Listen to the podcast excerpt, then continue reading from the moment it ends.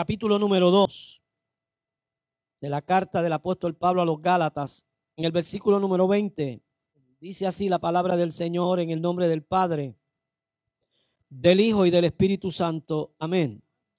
Con Cristo estoy juntamente crucificado. ¿Con quién? No es con las situaciones, es con Cristo. No es con la fortaleza de mi brazo, ni con el conocimiento que tengo, ni con las habilidades que tengo, mucho menos con el diploma que alcancé. Es con Cristo que estamos juntamente crucificados.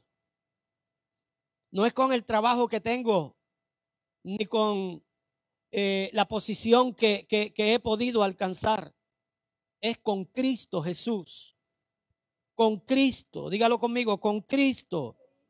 Es con Cristo. Y si con Cristo estoy juntamente crucificado, porque crucificado significa que muerte. Ya no vivo yo, mas Cristo vive en mí. Y lo que ahora vivo en la carne, lo vivo en la fe del Hijo de Dios, el cual me amó. Diga eso conmigo, me amó. Y se entregó a sí mismo por mí. Esto, amados hermanos, le saca un amén, un aleluya al más triste, al más derrotado. Aquel que piensa y cree que no tiene ninguna posibilidad, cuando entiende que todo lo puede lograr en Cristo, a través de Cristo y por Cristo. Mi tema en la mañana de hoy manteniendo una comunión correcta. Manteniendo una comunión correcta. Porque es muy posible que nosotros nos mantengamos en comunión. Y comunión es enfocar nuestra mente. Comunión es tener una visión fija, una fijación. Pero es muy posible que nosotros tengamos esa fijación en algo incorrecto en algo que no nos proporcione a nosotros la seguridad que necesitamos tener. Porque nada que nada de lo que hay en este mundo nos puede proporcionar a nosotros la seguridad que realmente necesitamos. Lo voy a volver a repetir. Nada de lo que el mundo nos puede ofrecer nos puede brindar esa seguridad que usted y yo necesitamos. Solamente Cristo.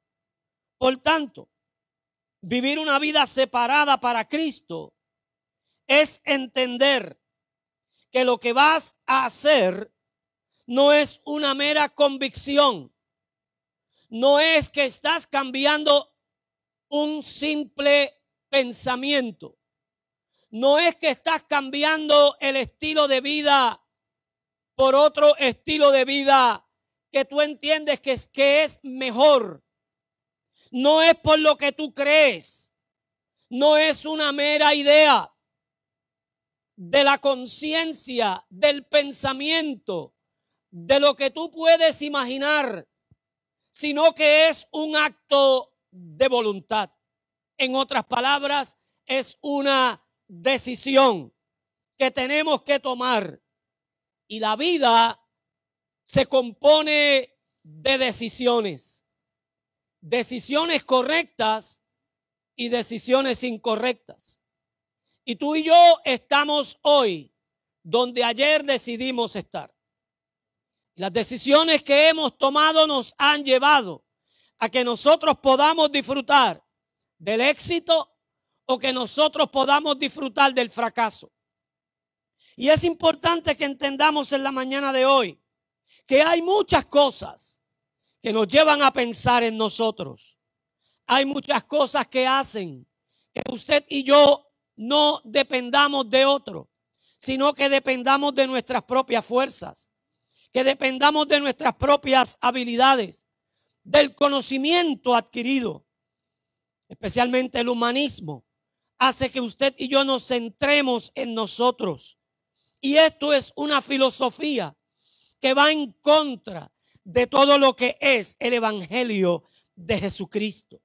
Porque cuando el humanismo centraliza al hombre en sí mismo, el Evangelio descentraliza al hombre de sí para centralizarlo en Cristo, para centralizarlo en Dios. Por tanto, el humanismo lo que hace es violar la esencia misma del Evangelio de Cristo.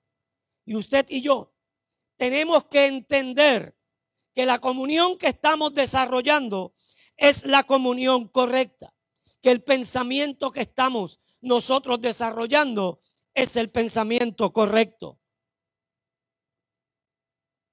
Es el pensamiento que nos va a llevar a alinearnos con la palabra del Señor. ¿Y cómo nosotros podemos entender que estamos alineados con la palabra del Señor? nuestros hechos y nuestros frutos van a decir lo que nuestras acciones están haciendo. Las decisiones que estamos tomando nos van a llevar a entender si las decisiones que estamos tomando son las correctas o son las incorrectas. Yo no sé si tú estás satisfecho con lo que hasta el día de hoy has logrado. O no sé si estás satisfecho con toda la idea y el pensamiento que puede estar surcando tu mente, pero no ver resultados. Hay muchas personas que viven en el deseo de hacer cosas y nunca las realizan. Lo voy a volver a repetir.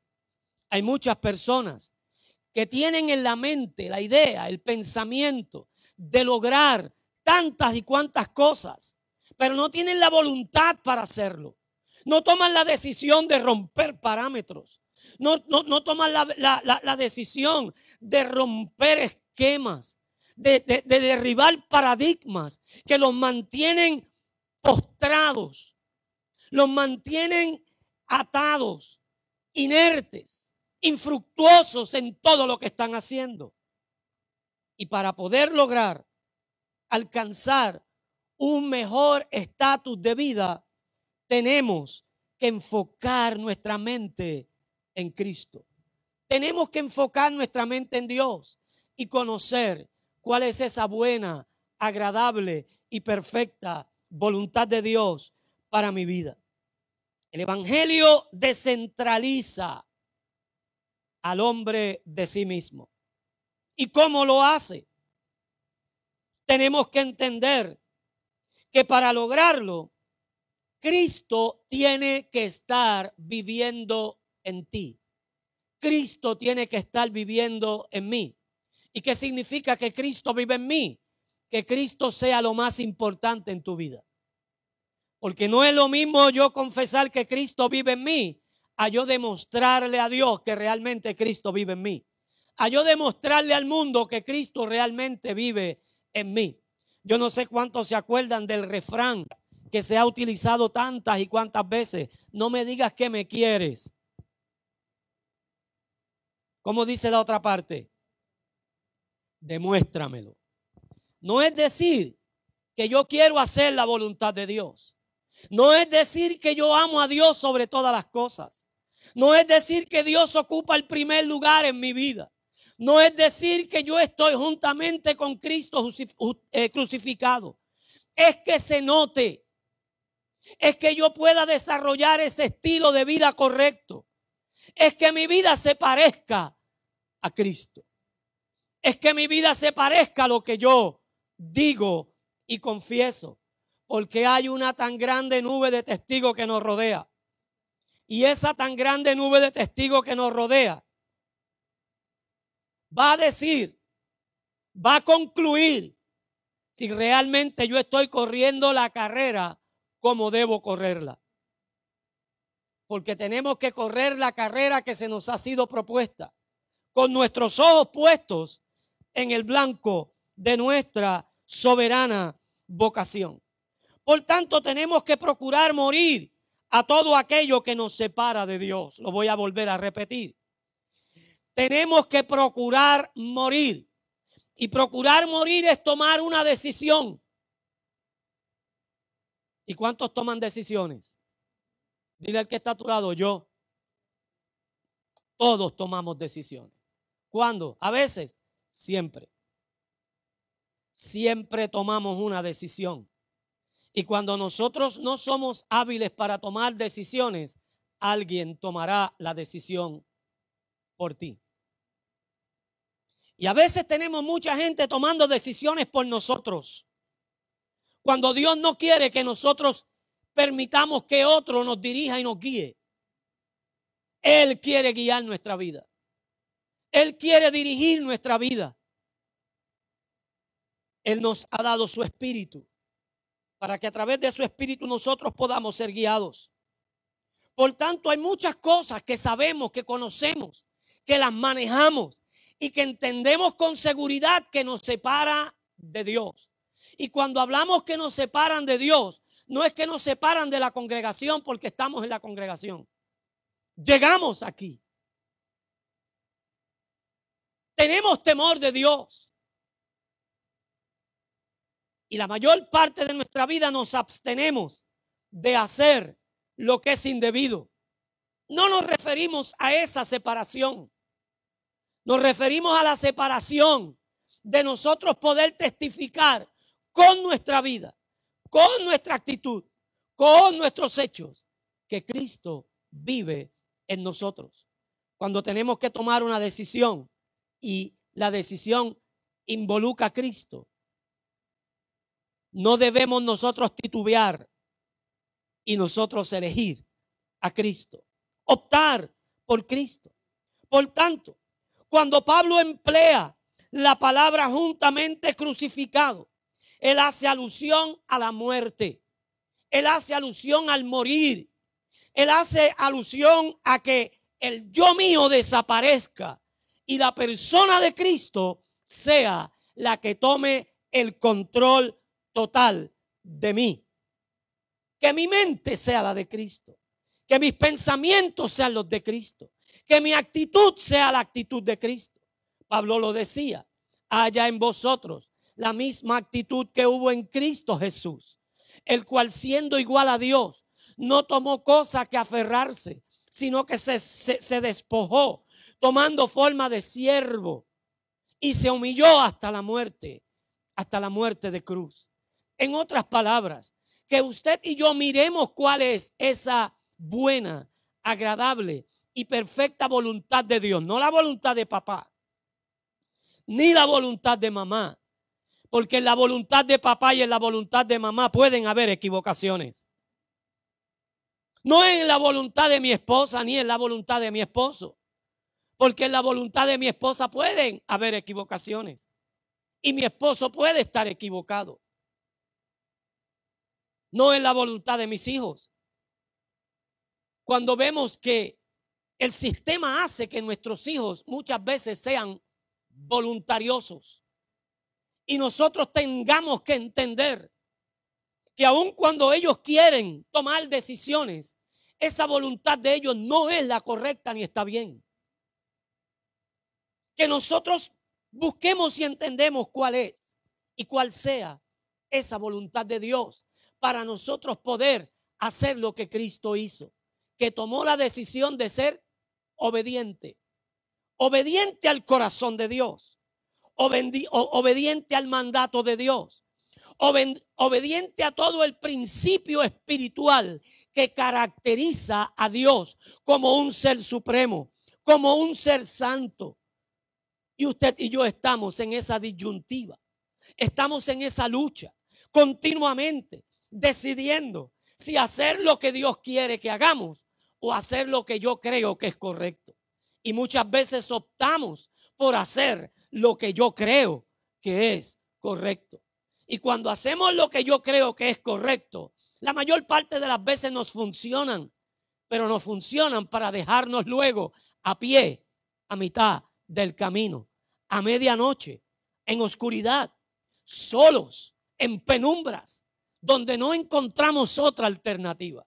Yo no sé si usted está entendiendo lo que la palabra del Señor le quiere traer a su vida y a su corazón en la mañana de hoy.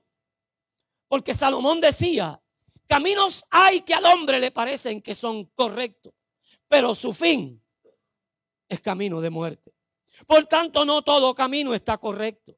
Por tanto, no toda decisión es correcta. Por tanto, no toda comunión que nosotros podemos mantener supuestamente en lo que es espiritual, que parece a veces que es espiritual, pero no es espiritual, sino que se convierte en una experiencia religiosa, esa comunión no necesariamente es correcta. Y nosotros tenemos que indagar en la palabra del Señor. Y nosotros tenemos que comenzar a renunciar a toda filosofía que el mundo nos quiere eh, eh, eh, compartir. Y nos quiere hacer que nosotros estemos doblegados al pensamiento humano, al esfuerzo que el hombre puede lograr, cuando sabemos que el brazo del hombre es débil. Cuando sabemos que no podemos nosotros cifrar nuestra esperanza y nuestra confianza en el Señor, en, el brazo del hombre. Ahorita cantábamos, mi confianza está puesta en ti. En ti confiaré. Tu palabra ha sido fiel. Pero el enemigo busca la forma de, de interceptar e interrumpir el pensamiento crítico espiritual de nuestra vida de tal manera que nosotros nos vayamos separando de lo que es bueno y de lo que es correcto. De tal forma que nosotros vayamos teniendo una fijación en aquella cosa que parece estar bien, pero no lo es. ¿Cuántas veces Dios ha querido corregirte? Te da la convicción a través de la escritura, a través de mensajes, a través de sueños, a través de un cántico. El Espíritu te contrista, el Espíritu eh, eh, eh, te, hace, hace que te confrontes contigo mismo y tomas la decisión de que tienes que cambiar. Pero esa decisión va a la par con la decisión de que tienes que rebajar. Por cuatro o cinco días haces la dieta. Por cuatro o cinco días haces el ejercicio te levantas temprano y te vas a caminar, pero después de los cuatro o cinco días ya te cansas. Y así mismo sucede.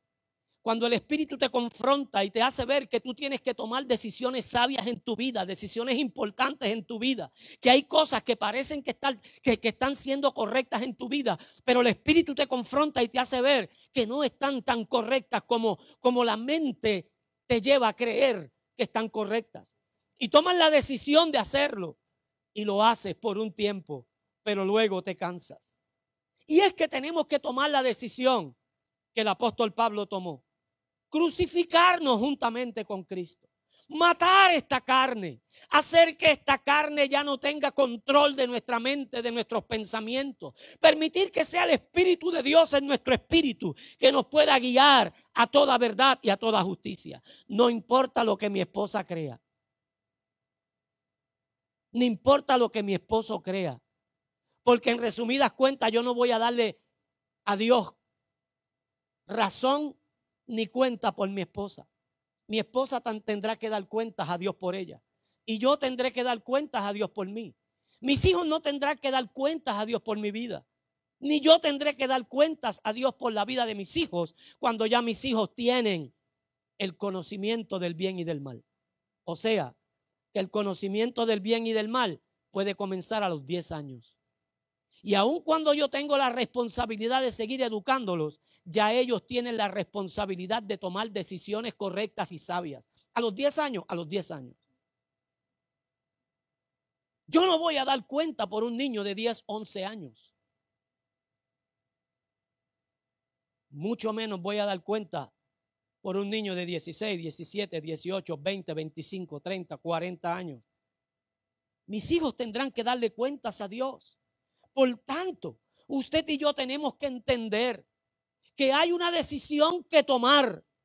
Y la decisión que tenemos que tomar es crucificar nuestra carne, crucificar el yo, hacer que mi vida viva una vida ejemplar como Cristo la vivió. El Evangelio se trata de nosotros hacer que Cristo se vea en nosotros. Cuando Pablo le habla a los romanos en el capítulo 8, nosotros tenemos que entender y ver realmente qué es lo que se refiere cuando él dice que a los que aman a Dios, a los que conforme a su propósito hemos sido llamados, todas las cosas obran a bien. Porque qué chévere es que todas las cosas obren a bien si yo no estoy sometido a la voluntad de Dios. Qué chévere es pensar que todas las cosas me van a salir bien cuando yo no tengo un esfuerzo personal mío. Cuando yo no tengo un sacrificio mío. ¿Y cuál es mi sacrificio? Mi sacrificio es crucificar esta carne juntamente con Cristo. ¿Cuándo? Todos los días.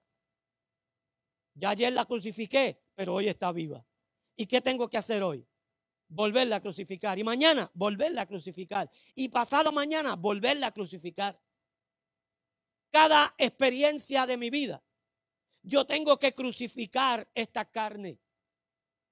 Y ahí es donde usted y yo tenemos que entender la razón por qué nos cansamos en el proceso de querer renunciar a aquellas cosas que Dios nos señala y nos confronta, que aunque parecen ser buenas, no lo son, y el Espíritu nos convence de que tenemos que cambiar.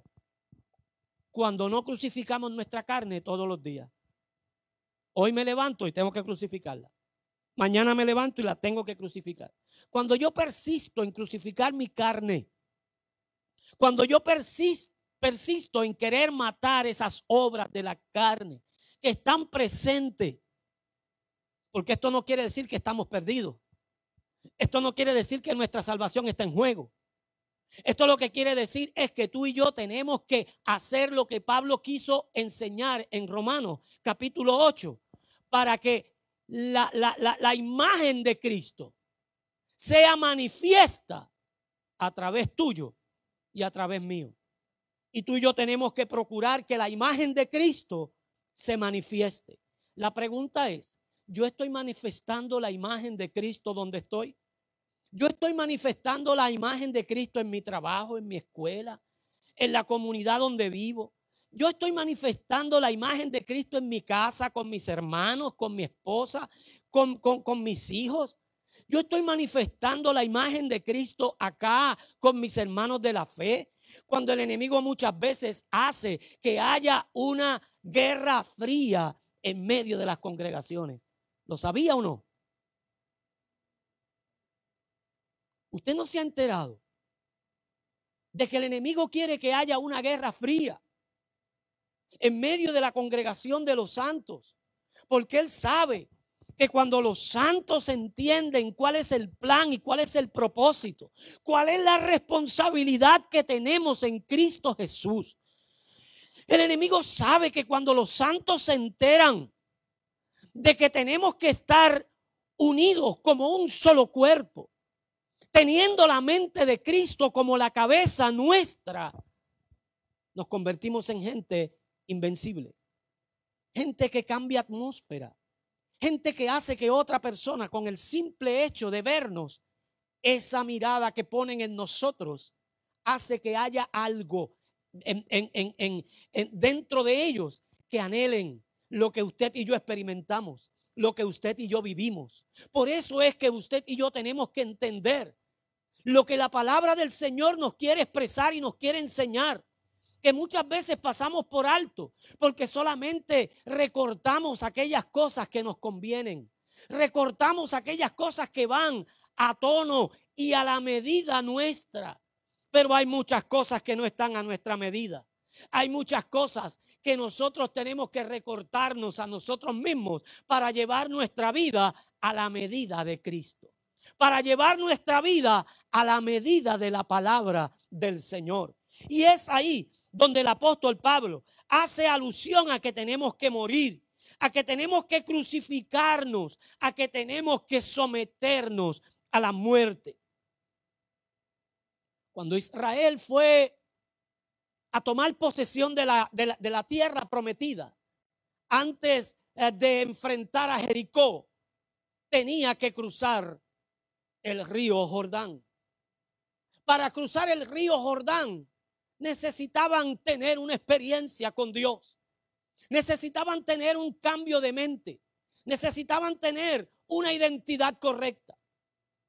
Ellos no cruzaron el Jordán si primeramente no entraron en pacto. Esa generación que salió de Egipto, esa generación que se desarrolló en el desierto, estaba fuera de la cobertura del pacto que Dios había hecho con Abraham. Era el pacto de la circuncisión.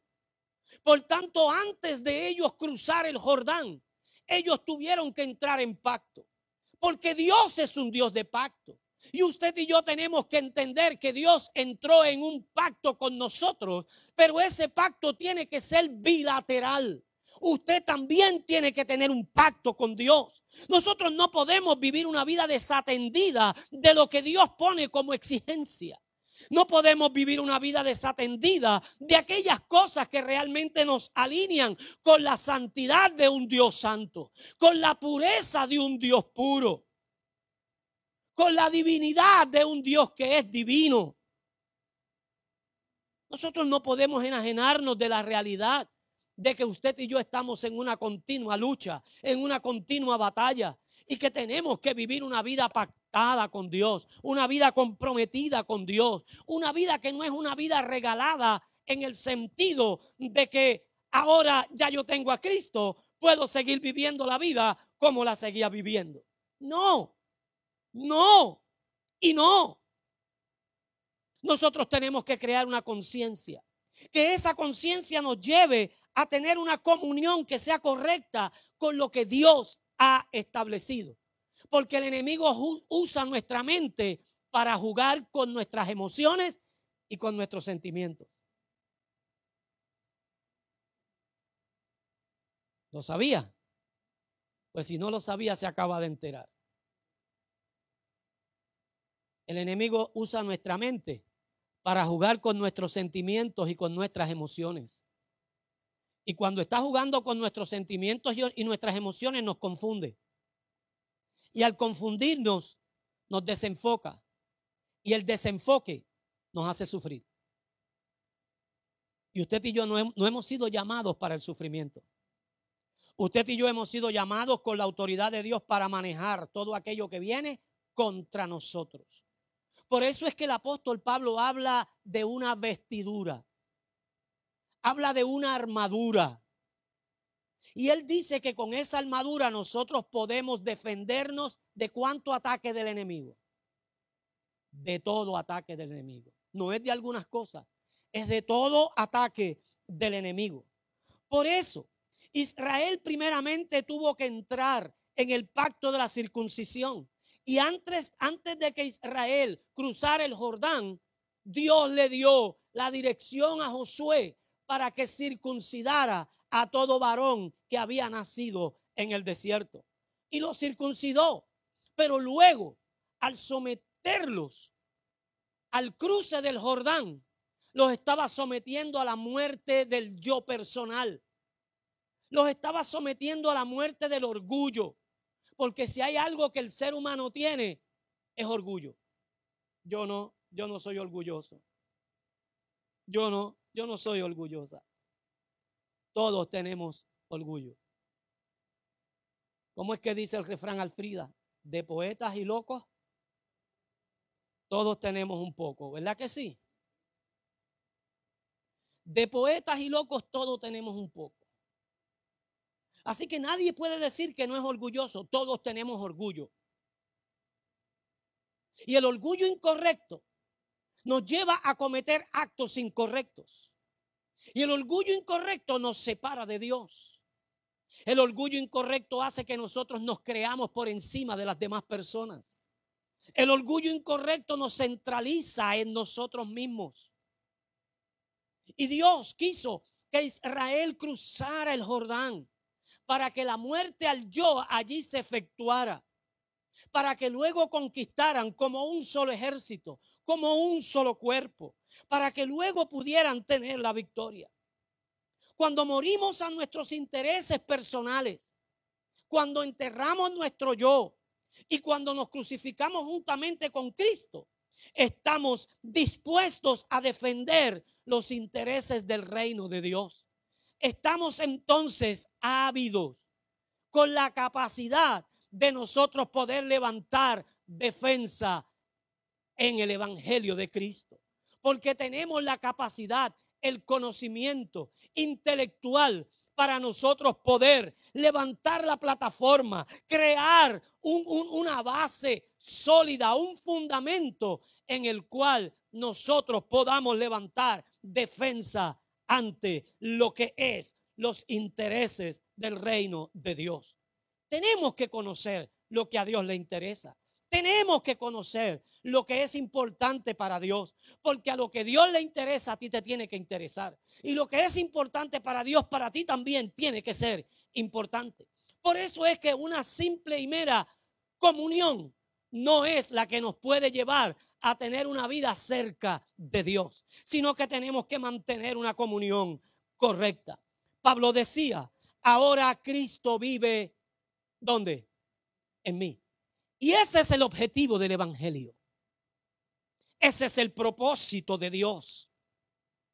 Ese es el plan divino de Dios. Que Cristo viva en nosotros. Que Él sea depositado y recibido en cada uno de nosotros para que se pueda manifestar la vida de Dios en nosotros. Y Pablo seguía diciendo, y lo que vivo en el cuerpo o sea, que no es que voy a morir literalmente. Voy a seguir viviendo en este cuerpo. ¿Ah? Y me van a seguir identificando por la cara que tengo. ¿Ah? Y por cara es que no la hemos vendido, ¿verdad? Pero es importante que nosotros entendamos la realidad de la experiencia salvífica de Dios en nosotros. Porque esa experiencia salvífica nos lleva a que nosotros manifestemos la vida de Dios en nosotros, en el cuerpo que nos regaló el Señor y nos permitió tener. Porque no es que vamos a deshacernos de este cuerpo. Llegará el momento en el que Dios determine que nosotros salgamos de este cuerpo y lo abandonemos. Para luego ocupar uno mejor que este. Pero mientras estemos en este cuerpo, nos tenemos que dar por enterados. Tenemos que tomar la decisión correcta.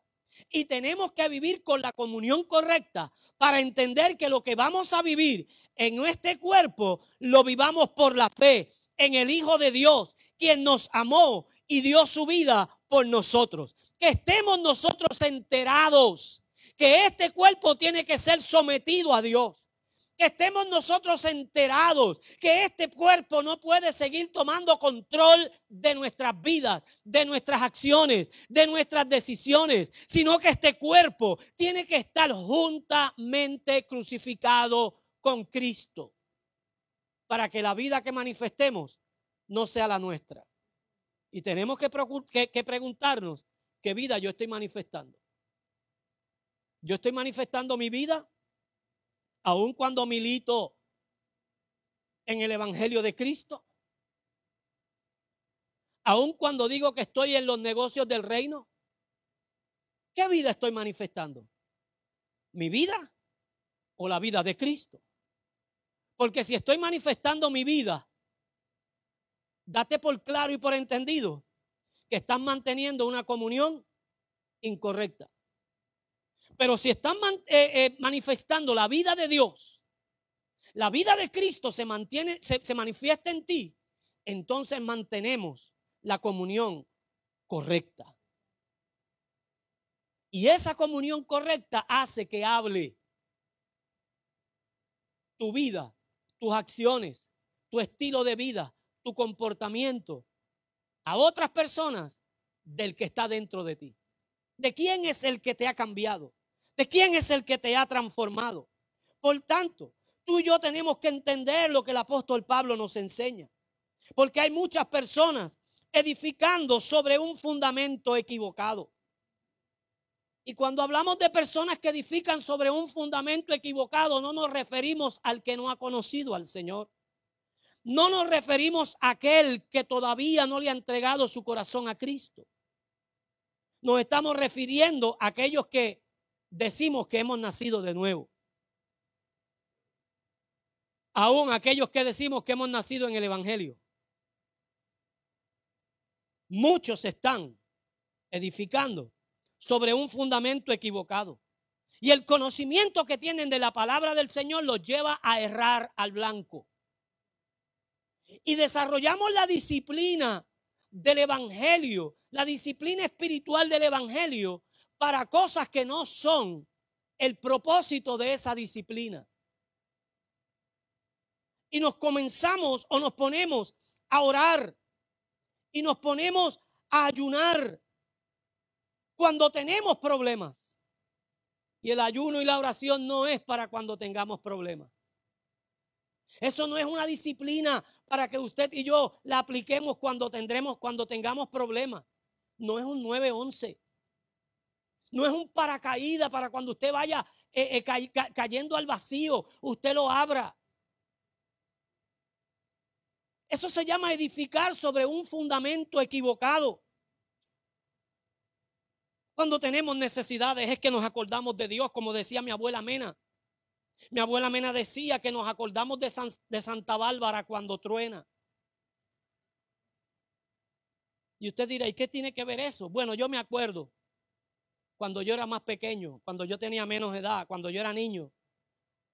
Aquellos tiempos donde habían temporales que le llamaban temporales. Aquellos aguacerotes que, que, traían rayos y centellas y aquellos truenos que retumbaban nuestra casa. Cada vez que venía un trueno, ella decía, Santa Bárbara bendita. Yo no sé si sus abuelos lo hicieron, o no sé si usted se acuerda. Pero el refrán era que se acordaban de Santa Bárbara cuando tronaba. Mientras no llovía, mientras no había trueno, mientras no había relámpago, Santa Bárbara no estaba en la mente de ellos. Y asimismo hay muchos que están edificando sobre un fundamento equivocado. Que mientras no hay necesidad, que mientras no hay enfermedad, que mientras no enfrentan problemas, Dios no está en su noticia. No hay un sacrificio vivo. Cuando el ayunar y el orar debe ser parte de nuestra vida. Ahora yo te pregunto, ¿cuándo fue la última vez que ayunaste? No me lo conteste, contéstatelo tú. No, es que ya eso no es una disciplina de la iglesia. ¿Te acuerdas cuando el Señor Jesucristo dijo que eh, eh, eh, los que están de boda no necesitan estar ayunando y estar orando? Pero Él dijo, pero llegará el día. ¿Ah? que el esposo le será ¿qué? quitado. Y si el esposo le será quitado, ¿qué habrá necesidad? ¿Ah? Llegará la necesidad de que tenemos que orar. Llegará la necesidad de que tenemos que ayunar. Por eso es que se levanta una iglesia débil. Por eso es que se levanta una iglesia frágil. Por eso es que se levanta una iglesia sin compromiso. Por eso es que se levanta una iglesia donde no hay pacto. Por eso es que se levanta una iglesia donde no hay conciencia de que lo que yo hago no lo hago para el hombre, sino que lo hago para Dios y para Dios se hace lo mejor. Y antes para Dios había que hacer las cosas con excelencia. Ahora no. Ahora no. Si es para Dios, ¿ah? Dios lo recibe como sea. No. Tú me perdonas. Dios no recibe las cosas como sean. Si no, pregúntale a Caín qué fue lo que le pasó a Caín. Si no, pregúntale a Saúl qué fue lo que le pasó a Saúl. Y así te puedo seguir dando una serie de ejemplos bíblicos para que tú y yo podamos entender que a Dios se le da lo mejor, con excelencia. Pero cuando hay escasez de oración, cuando utilizamos la oración y el ayuno cuando hay una mala noticia, cuando el médico nos da un diagnóstico que no es alentador, estamos edificando sobre un fundamento equivocado. Nos desesperamos cuando se supone que no tengamos temor a las malas noticias. Y empezamos a pedir la oración. Hasta, Putin le pedimos que ore por nosotros.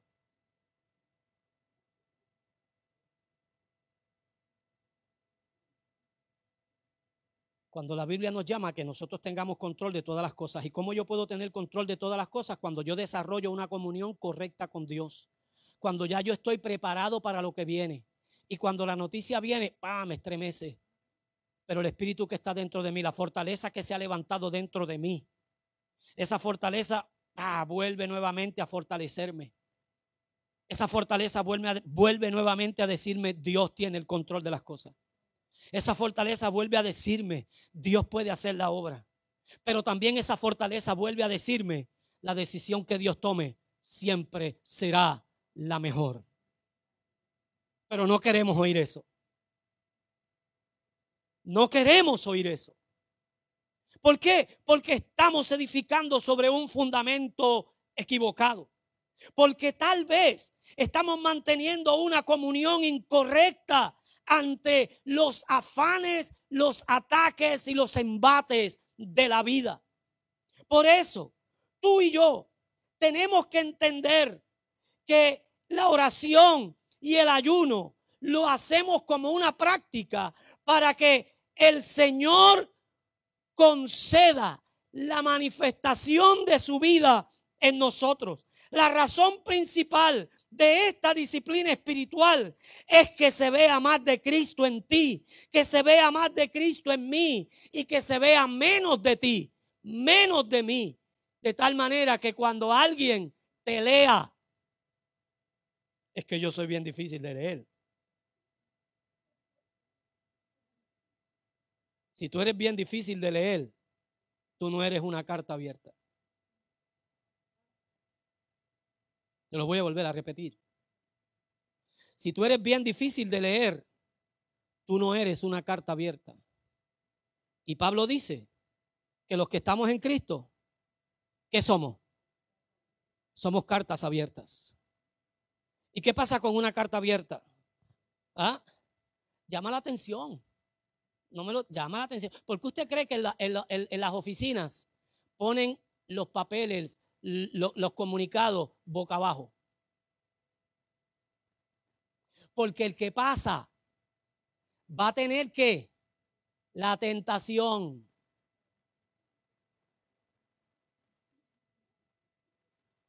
¿Ah? ¿Sí o no? Ahora, cuando esa carta está abierta, La ponen en el bulletin board. ¿Para qué es? Para que todos se enteren. Y tú eres una carta abierta.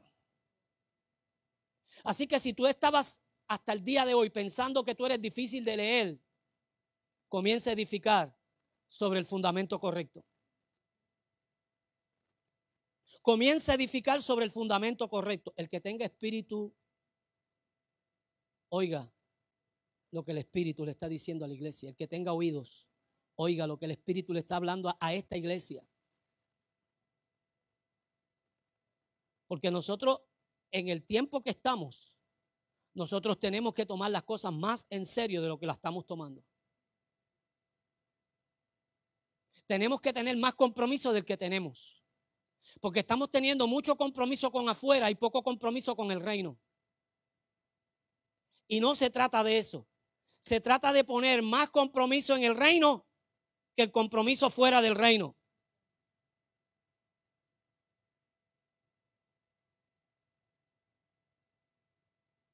Tenemos que entender que la razón de la disciplina espiritual es que el propósito de Dios se cumpla en tu vida. Y que el propósito de Dios se cumpla en mi vida. No es desarrollar la disciplina para querer doblegar el brazo de Dios ni forcejear con Dios. Esa disciplina no es para eso. Jacob no doblegó el brazo de Dios. Porque es que mal interpretamos la escritura. Jacob luchó con el ángel por una bendición. Y no te suelto hasta que no me bendigas. Eso habla de propósito. Eso habla de prioridad. Eso habla de establecer la voluntad de Dios en tu vida. Donde tú tienes que luchar para que el plan y el propósito de Dios reine en ti. Y la lucha no es contra Dios, sino contra ti mismo. Pastor, explícamelo. ¿Cuándo fue que el ángel lo bendijo? Cuando él dejó de ser él. Dime tu nombre. Toda una noche luchando hasta que rayara el alba y no, se, y no quiso confesar su nombre. No quiso revelar la identidad en la que se movía. ¿Tú sabes cuánta gente hay que lleva 20, 25, 30 años en el Evangelio luchando por una bendición y no la ha logrado porque no ha querido revelar la identidad que tiene?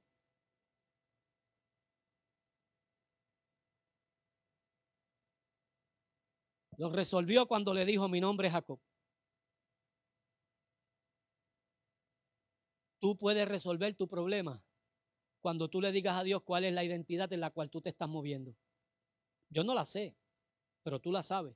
Yo sé la identidad en la que me muevo y tengo que estar batallando con ella. Yo no sé si tú, si, tú batallas con la tuya o estás en un confort ahí. Estás conforme de la forma en que eres. Pero yo tengo que estar crucificando mi identidad incorrecta todos los días. Porque así como todas las mañanas la misericordia de Dios es nueva, así también la vieja criatura quiere levantarse para querer dominar mi mente, mis pensamientos, mis emociones. ¿Por qué usted cree que hay gente que entra y sale de la iglesia? ¿Por qué usted cree que hay gente que hoy está bien y mañana está mal? ¿Por qué usted cree que hay gente que hoy coge al diablo y lo desafía y le dice que se me presente? y otras veces le hace la cruz y está huyendo. ¿Ah?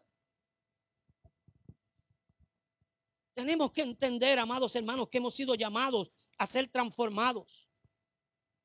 Oímos la gente cuando se centraliza en sí mismo al hablar, la conversación que tienen, lo que dicen, lo que, lo que, lo que, lo que articulan. Y solo hablan de cuando Dios me dé de cuando Dios me bendiga, de lo que yo he logrado. No hablan de que si Dios me bendice me convertirá en bendición para yo ser bendición. Lo que Dios va a hacer a través de mí. El, el plan y el propósito que Dios quiere. Vemos la gente centralizada en ellos cuando hablan de sus éxitos, cuando hablan de sus logros, cuando hablan de su ministerio. ¿ah?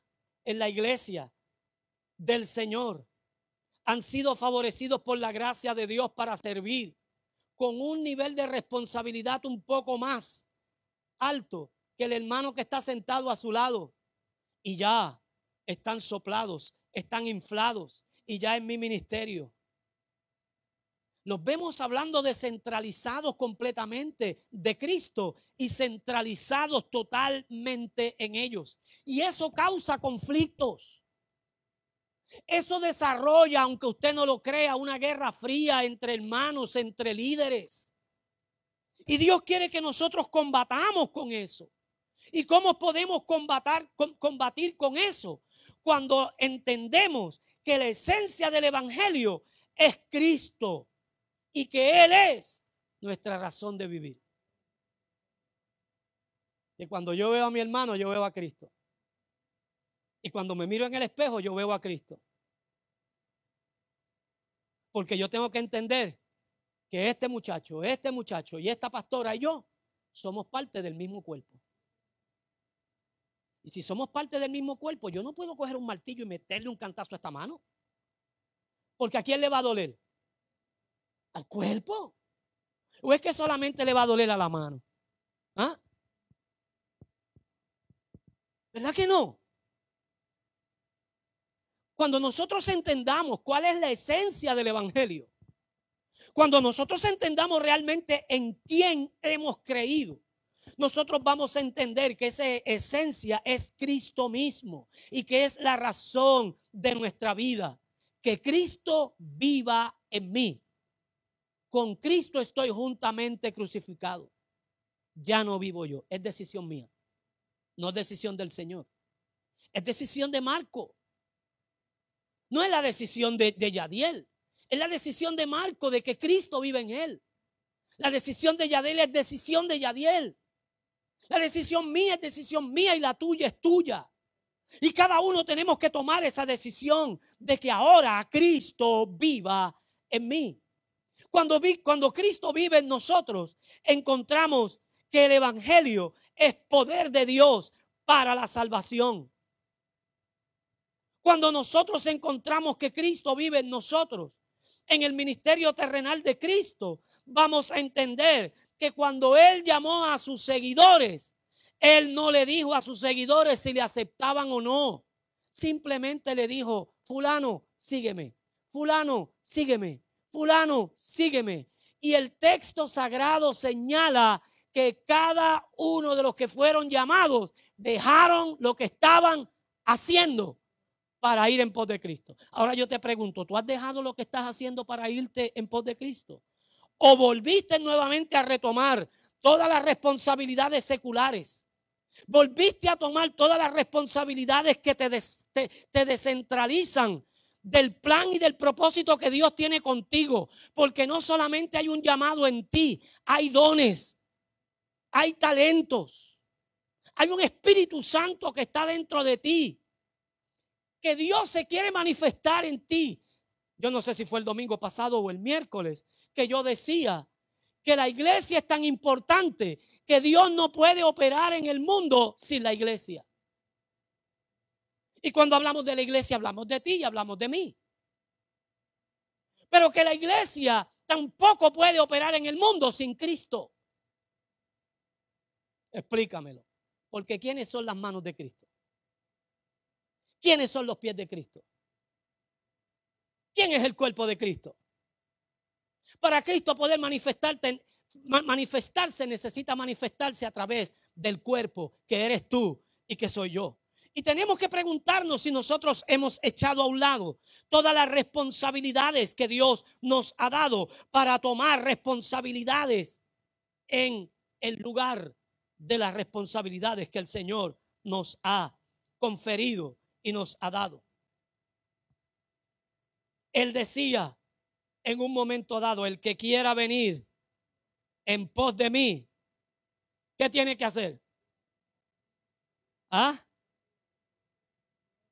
Niéguese a sí mismo. ¿Y qué otra cosa? Tome su cruz Ay, y mucha gente dice, no, es la cruz del sufrimiento. Y usted sabe cuánto yo he sufrido, pastor. Ah, yo soy una víctima. Usted no sabe por dónde yo he pasado. Yo me siento ahora y mañana por la mañana todavía yo le voy contando tanto sufrimiento que yo he tenido. De eso no se trata. De eso no se trata. Es más, si tú estás sufriendo, para de sufrir.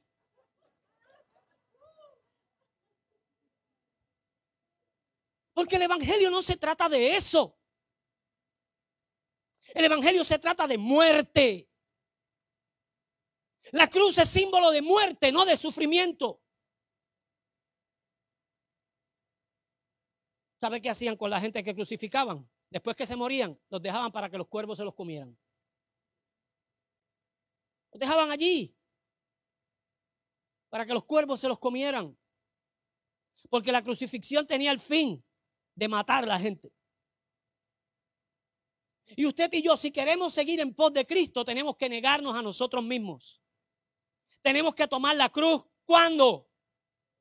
Cada día, dice, cada día.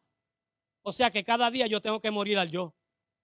Que cada día yo tengo que morir a mis convicciones. Que cada día yo tengo que seguir derribando los, paradigmas que, el mundo a través del humanismo quiere que nosotros tengamos, porque el humanismo es, sigiloso. Y a veces hasta predicamos humanismo en la iglesia del Señor. ¿De verdad? Sí, de verdad. Entonces, es dejar padre, madre, hijos, esposa, esposo por causa de Cristo. Ahí te cogí, porque tú no dejas a tu esposa. Para ti tu esposa es primero que Cristo. Para ti tu esposo es primero que... Y mis hijos, chacho. No, no, no, no, no, no, no, no, no, no, no. Y después que los hijos se casan, Entonces vienen los nietos y ahí es que se dobla la cosa.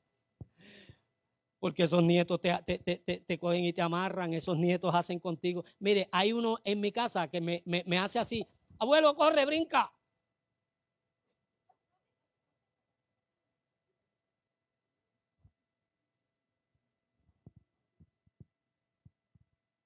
Y usted y yo tenemos que entender que ese nieto que me echa en el bolsillo para mí no es más importante que mi Señor. No, no lo es. Y para ti tu nieto no puede ser más importante que el Señor. Y tu esposa no puede ser más importante, para ti no puede ser más importante que el Señor. Y tus hijos no pueden ser más importantes que el Señor. Y tu mamá no puede ser más importante que el Señor. Y tu papá no puede ser más importante que el Señor. Porque cuando el Señor Jesucristo habló de esto, habló de prioridades de reino. Habló, de prioridades espirituales. Pero hemos cambiado el fundamento. Y nos estamos manteniendo en una comunión incorrecta. Esto no habla de irresponsabilidades.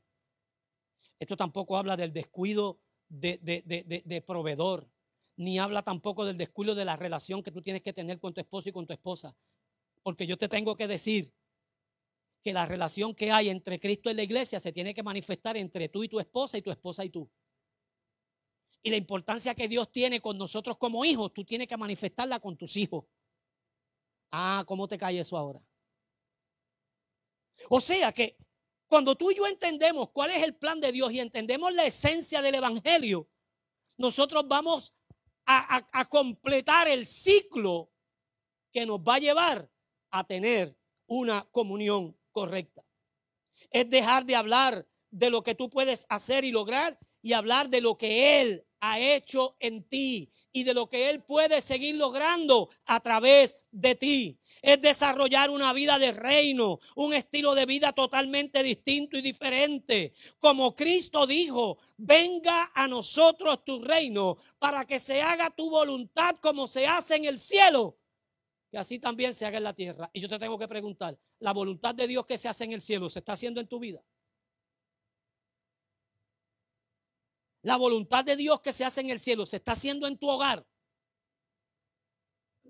Porque si no se hace en tu vida y si no se hace en tu hogar, no se hace en la iglesia. Porque si tú no puedes manifestar la, voluntad de Dios en tu casa, no la puedes manifestar aquí. Si tú no puedes manifestar la voluntad de Dios en tu vida, no la puedes manifestar aquí. Porque aquí vemos el reflejo de lo que hay en tu vida diaria. Por eso es que aquí Ustedes son demasiado santos. Mira para que santos. Si el Señor viene, todos se van ahora. Ahora te tienes que preguntar si la venida del Señor te coge en tu casa, ¿te va? Si te coge en tu trabajo, ¿te va? Si te coge en tu escuela, ¿te va? Si te coge en tu comunidad, ¿te va? Eso es lo que tenemos que preguntarnos. Eso es lo que tenemos que preguntarnos. Pablo dijo en 2 de Corintios capítulo 5 versos 17 al 18, de manera que si alguno está en Cristo, ¿qué? Nueva criatura es. Las cosas viejas pasaron. He aquí todas son hechas nuevas. Y todo esto proviene de quién? De Dios. Nueva criatura es sinónimo de volver a nacer, según Jesús le dijo a Nicodemo en el capítulo 3 del Evangelio según San Juan. Te es necesario nacer de nuevo. En otras palabras, el Evangelio no es lo que yo pueda lograr con mis conocimientos ni mis habilidades, sino lo que Dios pueda lograr a través de mí. Porque usted sabe cuánta gente tiene la Biblia en la mente. Se la sabe de tapa a tapa y la usa para contender. No la usa para regarla. No la usa para sembrarla. La usa, ¿sabe para qué? para hacerte ver a ti que tú estás mal. Para ponerte en ridículo ante otras personas. Pero no la usan para el bienestar de otros. Y tú y yo tenemos que darnos por enterado que ese nacimiento, nuevo nacimiento, es para que se manifieste la vida de Dios en nosotros, para ver y manifestar lo que Dios puede hacer a través de mí y a través de ti. Porque el Evangelio no es solo una relación, sino que también es un estilo de vida. Nos relacionamos con Dios al convertirnos al Señor, pero desarrollamos un estilo de vida cuando mantenemos una comunión correcta. Ponte de pie.